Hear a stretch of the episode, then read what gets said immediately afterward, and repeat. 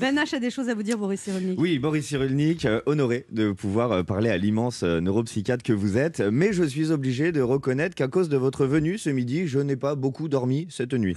Hein, euh, hier, 15h38, au bureau, comme chaque jour, Anne me tend votre dernier ouvrage, Des âmes et des saisons, et ajoute Ben H, demain, tu me fais une chronique sur la psychoécologie.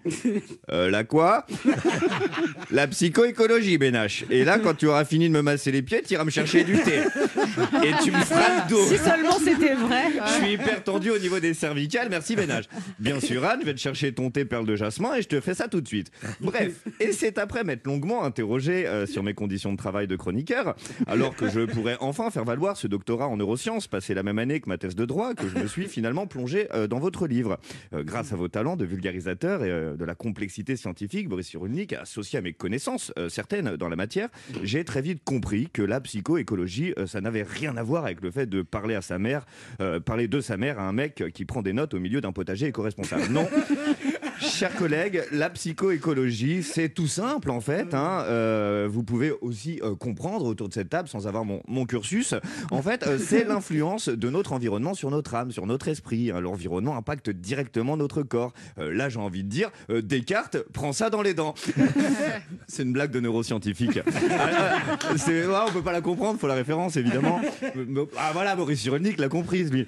Alors, quand on dit environnement, cela comprend trois étapes. hein. Léa, tu m'arrêtes si je commence à être trop technique. Souvent, euh, nous autres scientifiques, on est euh, un peu trop pointus. Alors, le premier environnement de construction, c'est l'utérus. hein. On n'est même pas encore né que déjà on est influencé. Si la maman est stressée, l'enfant va ingurgiter l'hormone du stress.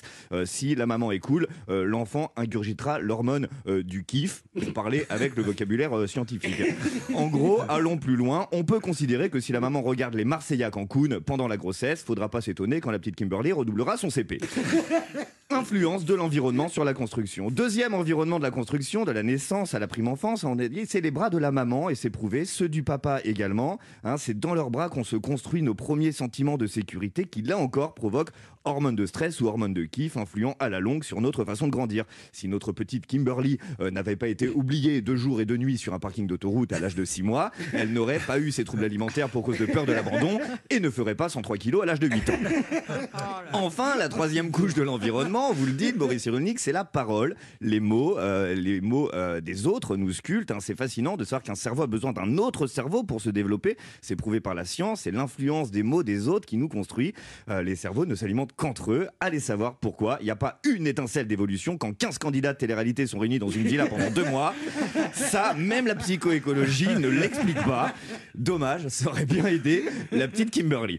Boris Cyrulnik, je n'ai pas beaucoup dormi cette nuit pour bien comprendre tout ça, mais grâce à vous, lorsque je me suis couché, j'étais nettement moins bête au réveil.